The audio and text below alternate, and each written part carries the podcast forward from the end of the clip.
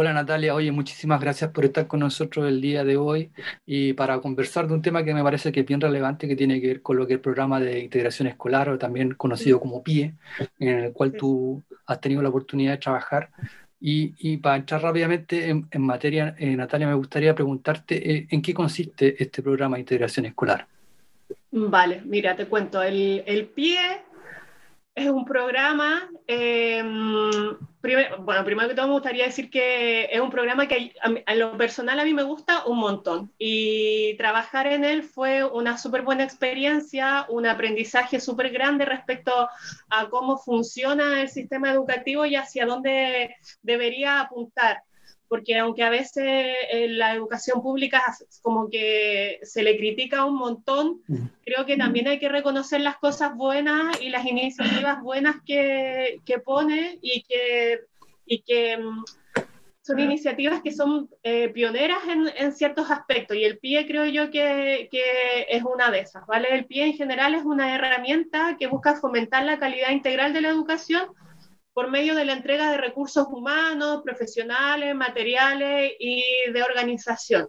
Los recursos, cuando hablo de recursos, es que se les entregan recursos monetarios al colegio, ¿vale? Es una manera de obtener una subvención. Los colegios que tienen pie están obteniendo una subvención por la cantidad de niños que están incluidos en el programa de integración escolar. Y esa subvención tiene que estar orientada a contratar recursos humanos, profesionales, materiales, de organización, etcétera, para mejorar la calidad de la educación. ¿Y, qué se entiende por calidad de la educación? La calidad es la capacidad que tienen los establecimientos de responder a las necesidades educativas de los estudiantes de, de manera que los estudiantes puedan desarrollar sus competencias, habilidades, talentos desde el reconocimiento y valoración de las diferencias. ¿Vale? Es decir, es una estrategia educativa que tiene un enfoque inclusivo en la medida en que su propósito es favorecer la participación y el logro de los objetivos del aprendizaje de los niños que tienen necesidades educativas especiales, pero no solo de ellos, porque lo bonito del pie es que a pesar de que está enfocado en eso, el resto del alumnado también se, se ve beneficiado. Em, y lo, lo, hace tratando de equiparar las eh, oportunidades educativas, especialmente para aquellos que necesitan apoyo, pero también para, como te decía recién, para, para, el, para todos los niños en general. Y como te comentaba al principio, la, esta herramienta se, se traduce en recursos humanos, es decir, cuando un colegio tiene el PIE, se le entregan recursos para que contrate profesores diferenciales, psicólogos, fonoaudiólogos, kinesiólogo, mm. eh, no sé, traductor del lenguaje de señas. Eh, se puede contratar cualquier especialista que los niños que están siendo atendidos por el PIE necesiten para desarrollar estrategias pedagógicas diversificadas, para capacitar a los docentes para y para comprar material educativo específico que permita diversificar las estrategias para apoyar a los niños con necesidades educativas especiales. Eso en general. Es una estrategia que busca mejorar la calidad de la educación. Oye, súper Natalia. Y cuéntanos precisamente respecto del alumnado que, al cual se focaliza. Eh, ¿Quiénes son estos, estos alumnos con necesidades educativas especiales y que requieren, digamos, de todo este, de, de todo este soporte profesional para poder trabajar con ellos en el aula? Sí, bueno, eh, la necesidad de, eh, educativa especial o los estudiantes que, que, necesitan esto son estudiantes que en razón de sus características, diferencias individuales debido a contexto familiar, social, cultural, económico, etcétera, enfrentan en la escuela distintas barreras que les eh, dificultan o impiden avanzar en los objetivos eh, del aprendizaje. Em, de acuerdo. Claro, la diferencia del pie con, por ejemplo, eh, yo me acuerdo cuando era chica en el colegio estaba eh, la profesora diferencial y se iba como a educación diferencial. La diferencia del pie es que cambia como de un enfoque centrado en, en, el, en, el déficit a, a un enfoque centrado en la eliminación de barreras, ¿vale? Por ejemplo, un niño con problemas de la visión eh, puede experimentar va a experimentar dificultades para avanzar en, sus aprendizajes, no necesariamente por la discapacidad que le significa tener problemas de visión, sino por las barreras que enfrenta en el colegio. Por ejemplo, la mayoría de, de las materias se entregan a través de elementos visuales, de imágenes, de video. Entonces, un niño que tenga un problema de visión va a, tener, va a experimentar esa barrera que está más relacionada con las barreras que pone el establecimiento que con su propia eh, dificultad o discapacidad. Entonces, lo que el pie lo que apunta es a eliminar esas barreras. Por ejemplo, en este caso sería que además de que hubieran recursos visuales para enseñar un contenido en particular, hayan recursos auditivos o, o kinestésicos. Entonces, esa es una de, como de las cualidades del pie, que más que estar enfocado en el déficit, se enfoca en la eliminación de barreras para que los niños que tienen necesidades educativas especiales, independiente de esas necesidades, puedan eh, avanzar eh, en su proceso educativo. Perfecto. Y, claro, y aparte, bueno, como con esto de, para entender un poco, eh, las necesidades educativas en el pie se dividen en dos. ¿vale? Hay lo que se entiende como necesidades educativas permanentes y necesidades educativas transitorias. Las permanentes eh, son necesidades que, que necesitarían un apoyo permanente y constante durante todo el ciclo educativo eh, de apoyo debido a la característica de la necesidad. Por ejemplo, necesidades educativas eh, permanentes cualquiera asociada a alguna discapacidad motora o sensitiva, intelectual o alguna discapacidad múltiple. Y aparte están las necesidades educativas transitorias, que son em, dificultades que deberían desaparecer al establecer em, estrategias que permitan que el niño avance después de un tiempo y así la necesidad de este apoyo en específico. Por ejemplo, déficit atencional, problemas del aprendizaje, trastornos específicos del lenguaje, funcionamiento intelectual limítrofe, alteraciones del comportamiento, son necesidades educativas especiales que en teoría después de un trabajo de unos dos años más o menos, que es lo que pide el decreto, ya no necesitarían esa ayuda eh, del pie, ya podrían avanzar por sí solos, ¿vale? Ya se habría establecido eh, de manera como sistémica la eliminación de las barreras para que esos niños no tengan esas dificultades. Y como te decía anteriormente, claro, el pie está enfocado a eso, a eso, a ese alumnado, pero también se ve beneficiado el alumnado común, porque sucede que en el pie se atiende tanto en el aula de recursos que se llama, que es cuando se saca al niño de la clase para reforzar cierta habilidad o contenido específico, pero los profesores diferenciales también entran al aula común. Y cuando entran al aula común, entran a atender a todo el estudiantado, no solamente a los niños que están en el pie. Y además las estrategias que ellos llevan para trabajar con esos niños son vistas y pueden ser aprovechadas por todo el alumnado en general. Entonces, está orientado a los niños con necesidades educativas especiales, pero se pueden ver beneficiado todo el alumnado cuando el profesor entra al aula común. Es decir, de alguna manera rebalsa el, el objetivo original y se traspasa hacia todos quienes están en, en el aula en ese momento, ¿no? Claro, por ejemplo, no sé, lo, lo más común es que, porque eh, lo más común es que los profesores diferenciales lleven la, se reúnan con, lo que luego, te lo voy a comentar también más adelante, pero se reúnan con el profesor del aula, el profesor que imparte la asignatura, el profesor que imparte la asignatura le diga, mira, hoy día vamos a ver este contenido, y el profesor diferencial diga, vale, mira, a mí se me ocurre que lo presentemos, aparte como lo tienes tú, de esta, esta y esta otra forma. Entonces, cuando lleva eso al aula común, puede ser que haya niños que no están diagnosticados o que no cumplen los criterios para entrar al pie por un déficit atencional o algo así, pero que también les cueste un poco más. Entonces se ven beneficiados de ese recurso que se lleva para los alumnos del pie, pero que al final a ellos también les sirve. Y aunque no tengan ninguna dificultad, también les sirve, porque les entra la información por distintos canales. Entonces, es algo que al final beneficia a todos. Oye, perfecto, Natalia. Oye, cuéntanos, ¿cuál es el rol del psicólogo o psicóloga en, en, este programa? Sí, sí. Mira, en, en general, el rol del psicólogo en el PIE a veces está un poco difuso porque en, en, un principio entramos al PIE para hacer evaluación. Ese era como nuestro, nuestro rol y nuestra función principal. Porque para que los niños ingresen al PIE hay que hacerles una evaluación diagnóstica. Entonces nuestra, nuestro primer rol fue ese. Y después eh, la función ha ido eh, como creciendo un poco, pero en general en general, nuestra función es formar parte del equipo multidisciplinario que conforma el PIE y que planifica la diversificación de la enseñanza.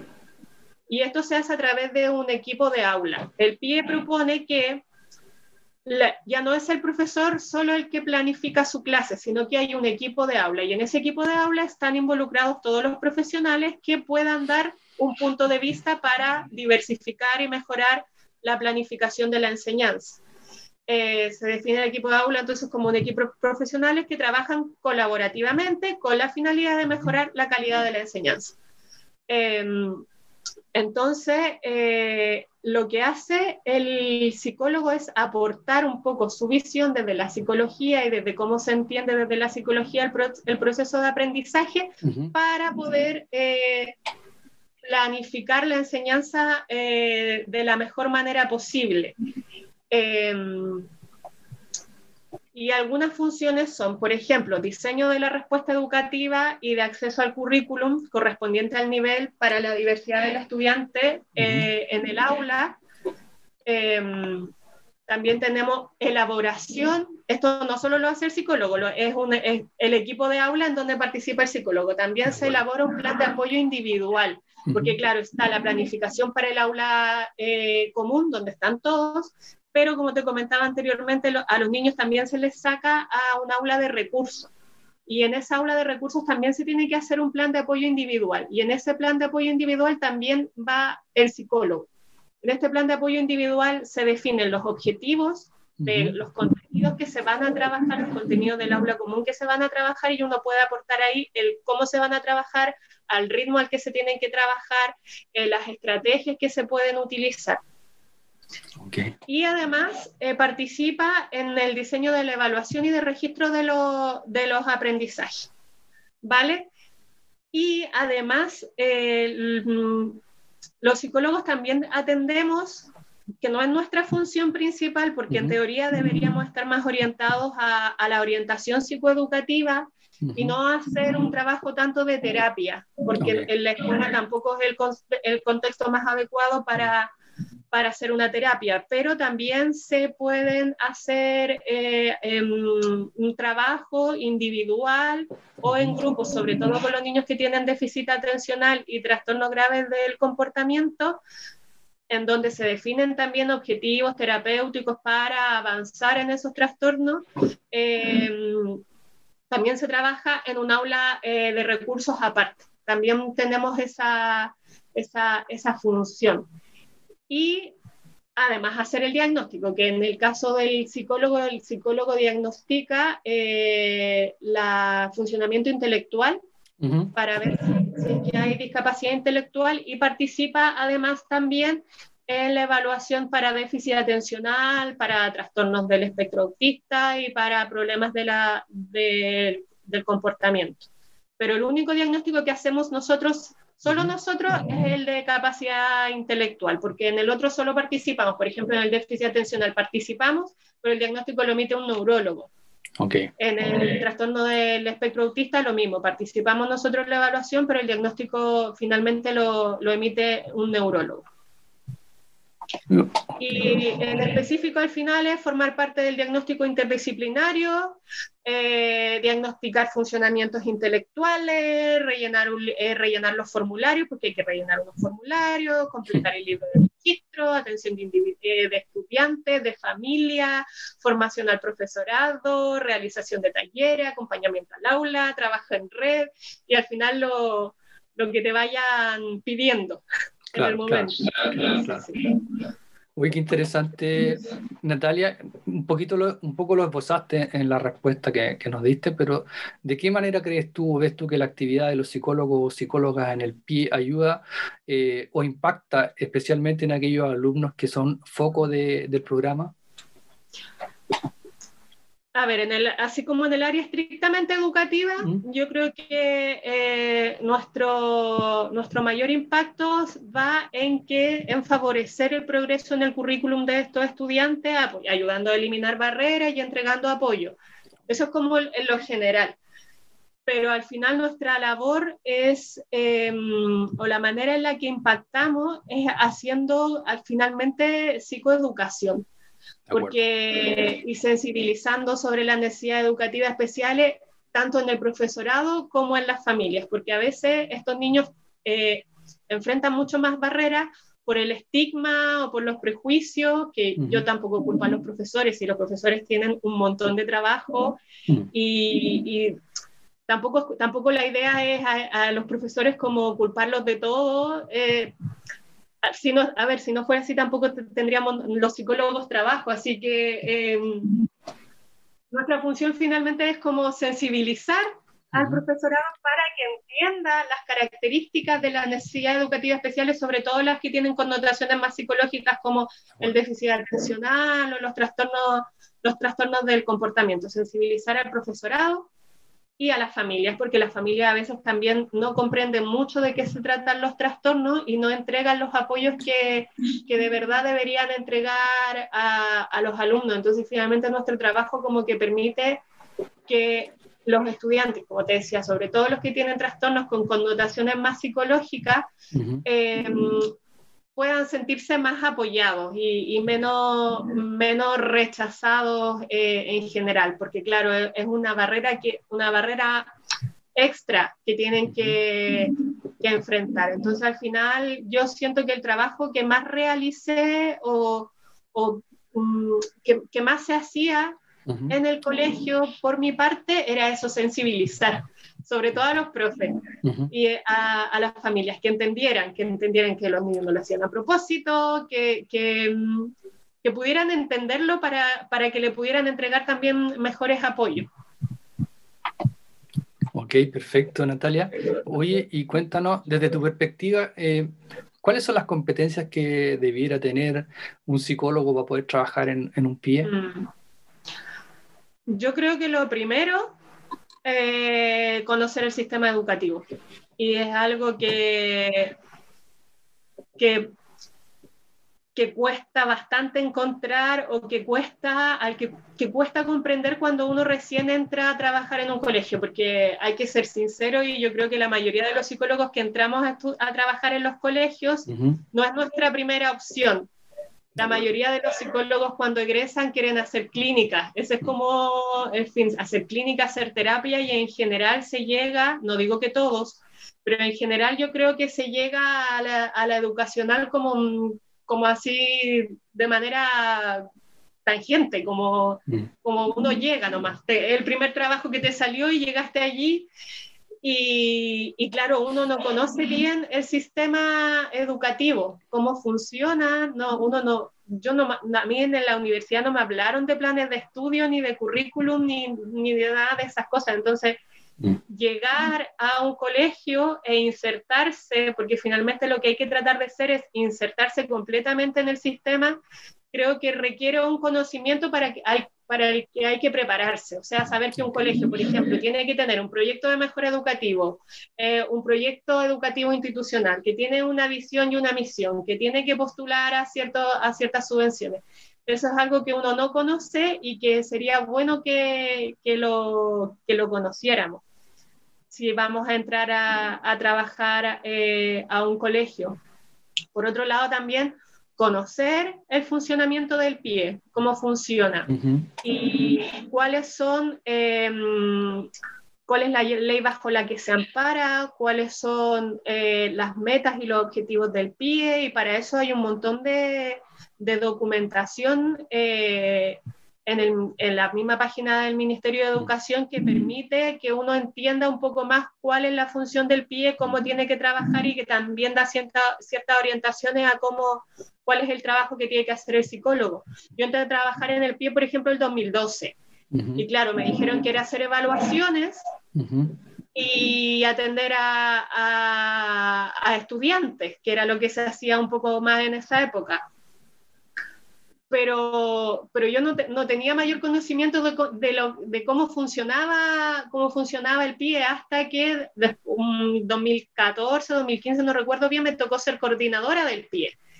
Okay. Y claro, claro, entonces ahí también, porque anteriormente estaba como enfocada solo en mi labor, pero después al ser coordinadora tuve que comprender también cuál es la función de, de los profesores diferenciales o del fonoaudiólogo, lo que te permite también hacer un mejor trabajo en equipo. Entonces, en ese sentido, eh, sería bueno que eh, uno leyera las orientaciones técnicas, el manual de apoyo a inclusión escolar, que están en, en, la red, que están en la página del ministerio y que en realidad facilitan bastante después a, al rol que ejerce uno. Te, que claro, uno no lo sabe, pero es que ahí te están diciendo lo que hay que hacer.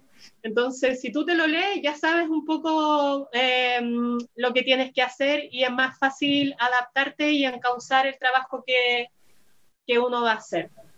Y en cuanto ya como a, a, conocimiento psicológico más específico, yo creo que un conocimiento en la psicología del desarrollo uh -huh. y psicología del aprendizaje. Creo que es fundamental tener un marco teórico eh, sobre cómo las personas aprenden, cómo se motivan y, cómo, cómo, cómo, explotar su capacidad de, de, de superación, etc. Creo que, que eso es súper importante, sea cual sea, sea el marco que tú quieras utilizar, que al final es lo que también todo, todas las ramas de la psicología hay que tener eso. Tú si eres terapeuta, claro tienes que tener un marco de comprensivo que te ayude a comprender el fenómeno. Entonces, en educación también hay que tener un marco que te permita comprender el fenómeno del aprendizaje y que te permita comprenderlo, entenderlo y tratar de intervenir en los casos en que los niños tienen dificultades. Creo que eso ayuda bastante, bastante en el trabajo, porque si no uno va picoteando por aquí, por allá, y yo lo digo de, de por experiencia personal, que me costó bastante como encontrar qué, cuál era la forma en la que yo podía comprender mejor el fenómeno uh -huh. y, y, que me permitiera hacer eh, mejor mi trabajo. Y ya a nivel de habilidades como personales, creo yo, capacidad de diálogo y comunicación, de trabajar en equipo, sobre todo porque hay que trabajar con profesores, con familia, con equipo directivo, uh -huh. con redes, porque además también se trabaja mucho en redes, sobre todo con el sistema de salud. Uh -huh. eh, ser capaz de, de, transmitir tus ideas, tu, tu, tu, tu creencia y el cómo comprendes tú la situación o el fenómeno para poder entregar las orientaciones eh, a los profesores yo creo que en ese sentido también es súper importante tener, desarrollar empatía igual con los profes. Yo, es que yo creo que a los profes a veces se, le, se les vapulea mucho y, como, y al final igual hacen un trabajo que es súper sacrificado y que se les reconoce poco. Suena cliché, pero es verdad, se les reconoce súper poco, entonces... Eh, yo creo que a veces también a los psicólogos nos ven con un poquito de resquemor porque dicen así como iba a venir este a decirme que todo lo que estoy haciendo está mal, que no lo tengo que hacer así, entonces uno también como psicólogo en el colegio tiene que, que, mostrarse empático y receptivo a las necesidades de ellos. Eh, de manera, porque eso también te permite transmitirle mejor tus ideas. Si vas tú más al choque, ellos obviamente van a poner una barrera y te van a comprender menos entonces, si eres capaz de comprenderlos primero, mostrarles empatía, yo creo que también están más abiertos a las sugerencias que, que uno les pueda dar. Y también relacionado con eso, hay que ser capaz de, yo creo que una habilidad importante es ser capaz de poner límites, porque a los psicólogos, sobre todo en los colegios, me pasaba a mí también en un principio que te, te envían todo, como hay un niño que se está portando mal, que llama al psicólogo, hay un niño que hizo esto, y que y te, te, envían un poco todos los incendios a ti para que tú los, los apagues, y si no eres capaz de poner el límite en esa situación, te vas a llevar toda tu jornada laboral en ir apagando incendios claro. y no vas a poder, claro, desarrollar claro. lo que tú quieres hacer, tu, tu plan de trabajo con, o trabajar con lo que tú tienes planificado. Hmm. Entonces creo que es importante ser capaz de, de poner ese límite y, y, entregarle y para poner ese límite hay que entregarle estrategia a los profesores o al resto del funcionariado del colegio para que ellos puedan abordar ciertas situaciones y no te estén llamando constantemente. pero es importante eso, poner límites, porque si no nos pasamos todo el día apagando incendios de un lado para otro y, uno no puede desarrollar finalmente tu labor, que es por la cual te van a evaluar a fin de año. No, absolutamente. Oye, Natalia, cuéntanos, ¿existe algún tipo de requisito formal o legal como para que un psicólogo o psicóloga sea parte de un pie? Sí, mira, lo, primero es tener el título, o sea, ser idóneo, tener el, estar en posesión eh, del título profesional. Segundo, hay que estar inscritos y autorizados por el Ministerio de Educación eh, para hacer eh, evaluaciones. Hay que estar eh, inscrito en un registro de, de profesional, ¿vale? Y esto lo autoriza el Ministerio de Educación que mediante un proceso valida a la documentación de los profesionales, títulos, número de semestres cursados, etcétera, para otorgar un certificado que habilita para realizar las evaluaciones diagnósticas de ingreso, progreso y egreso de los, de los estudiantes. Y este certificado es entregado por las Secretarías Ministeriales de Educación y tiene vigencia indeterminada. Esos son los únicos dos requisitos que, que se piden. O sea, estar inscrito en este registro y tener el título de psicólogo. Perfecto. Natalia, como para ir finalizando, ¿qué sugerencias entregarías tú a aquellos colegas que estén interesados o que pretendan trabajar en un pie, ya mm. sea próximamente o, en algún momento de sus carreras? Eh, bueno, primero que todo, eh, me gustaría eh, como um, animar a los psicólogos a que trabajen en el área educacional, porque la verdad es un, es un área que entrega muchas satisfacciones, muchas, muchas, muchas satisfacciones. Trabajar en colegios es súper bonito, te ayuda mucho profesionalmente a crecer, a comprender, tiene un impacto directo en, en, en la infancia, en la educación. A mí me gusta mucho, mucho y yo creo que empecé también trabajando en el área educacional como porque fue la, primera oferta laboral que me hicieron y en la que quedé, pero con el tiempo me fui enamorando un montón. Es, es muy, muy, muy bonito. Em, y entrega mucha, mucha satisfacción eh, personal y, profesional. Así que lo recomiendo, que no se, no se miren menos el área educacional. Y a modo de sugerencia, eh, más o menos relacionado, como tratar de, de, no verlo como una segunda opción o como algo a lo que uno llega de rebote y prepararse, prepararse entendiendo y estudiando eh, el sistema educativo, eh, leyendo sobre otras experiencias en otros lugares y, teniendo fe, sí, yo creo que esa es la palabra, como en, la educación pública. Creo que esa es una sugerencia también importante. Si yo pienso también eh, siempre en, educación pública y en colegios públicos, siempre he trabajado allí y aquí en España también en las prácticas y en el voluntariado que hago, es en, es en educación pública. Creo que es donde está la verdadera pega. el, el trabajo de verdad creo yo que está ahí. Eh, entonces, como sugerencia también eso, eh, comprender y valorar la necesidad y la importancia de, la educación pública y tratar de desarrollar las habilidades que nombré un poco antes, ser capaz de, de transmitir tus ideas con claridad, de comprender a, a los demás y, y de apostar por, por, la educación pública en general. Y también, así como sugerencia a lo mejor al sistema educativo, tratar de definir de mejor manera el rol del psicólogo educacional, sí, que siempre está uno como en una, en una, en una nebulosa. Sí. Y otra, que mm, esto no se sabe mucho, pero resulta que todos los profesionales que trabajamos en la educación y que no somos profesores, no, y en educación pública no contamos con una carrera profesional. Los mm. profesores sí tienen una carrera profesional docente que se la han trabajado, que la han exigido, que está muy bien lo que han logrado. Pero como psicólogo no, no tenemos eso. En realidad ningún profesional que, que, no, que no sea profesor porque trabaje en la educación, no, ningún profesional lo tiene, entonces finalmente tu sueldo se, se, va, se va reajustando cada año, pero como se va reajustando cualquier sueldo nomás. No hay que un reconocimiento, como pasa, por ejemplo, a los psicólogos que trabajan en el área de la salud, que cada ciertos años tú cumplas años y vayas aumentando en grado y por lo tanto en sueldo. Entonces eso no, no, existe y sería bueno que existiera para los psicólogos y para todos los profesionales en general que trabajan en la educación.